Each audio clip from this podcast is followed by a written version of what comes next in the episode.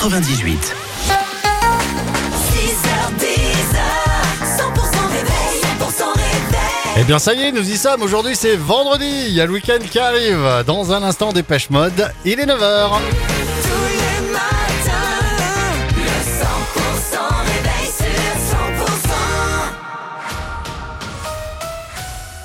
tous les matins. Le 100% réveil sur 100%. L'actu en Bigorre et dans le Béarn, c'est avec Pauline Chalère. Bonjour Pauline. Bonjour Fred, bonjour à tous. Cotteret n'est plus coupé du monde. Après une journée de fermeture totale, la route qui mène à la station Bigourdan a pu rouvrir. La D920 est restée fermée une journée entière ce jeudi en raison d'un gros bloc rocheux qui menaçait de s'effondrer. Des travaux de purge ont été menés et le rocher a pu être dégagé sans encombre.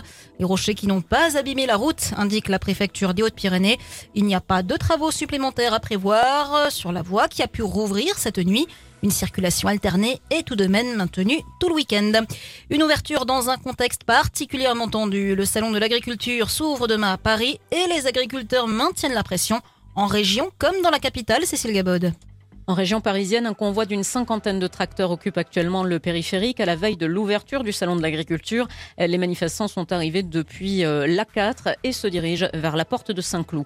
En Bigorre, la FDSEA s'est remobilisée à Tarbes dans la nuit de mercredi à jeudi. Des agriculteurs ont pris pour cible la préfecture, la DDT, la MSA, le Crédit Agricole, ainsi que certains services de l'État à Lannemezan. Plus de 200 agriculteurs ont déversé euh, des pneus et du lisier devant les différents bâtiments. Après avoir un temps été fermés, les échangeurs de l'A64 ont pu rouvrir à Lannemezan et Cap-Verne. En Béarn, les agriculteurs ont recouvert des radars de pneus sur la route départementale 945 à Mazerolles. Et à l'occasion de l'ouverture du salon à Paris, Emmanuel Macron a dit vouloir mettre en place un grand débat avec l'ensemble des acteurs du monde agricole. La FNSEA a fait savoir qu'il refusait de participer à ce débat, même si le chef de l'État a finalement annoncé que le groupuscule Soulèvement de la Terre ne fera pas partie des échanges.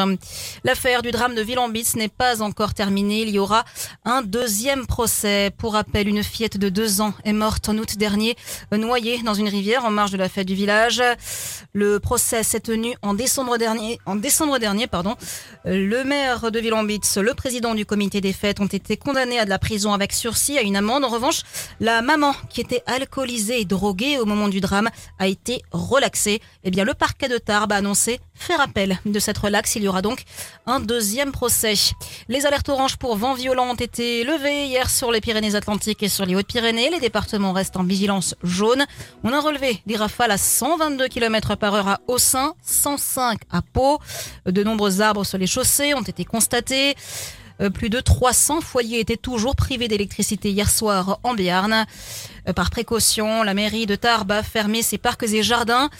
Euh, même son de cloche du côté de Lourdes où on joue la carte de la sécurité. La mairie a décidé d'interdire les accès aux zones boisées jusqu'au 27 février.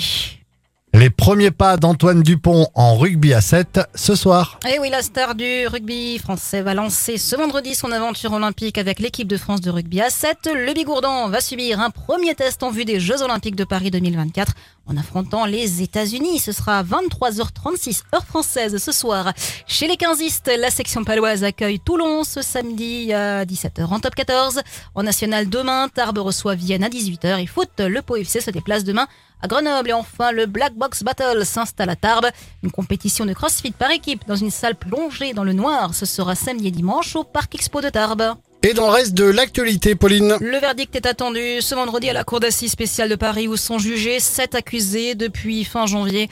Après les attentats de l'Aude en mars 2018, entre 1 et 11 ans de prison ont été requis.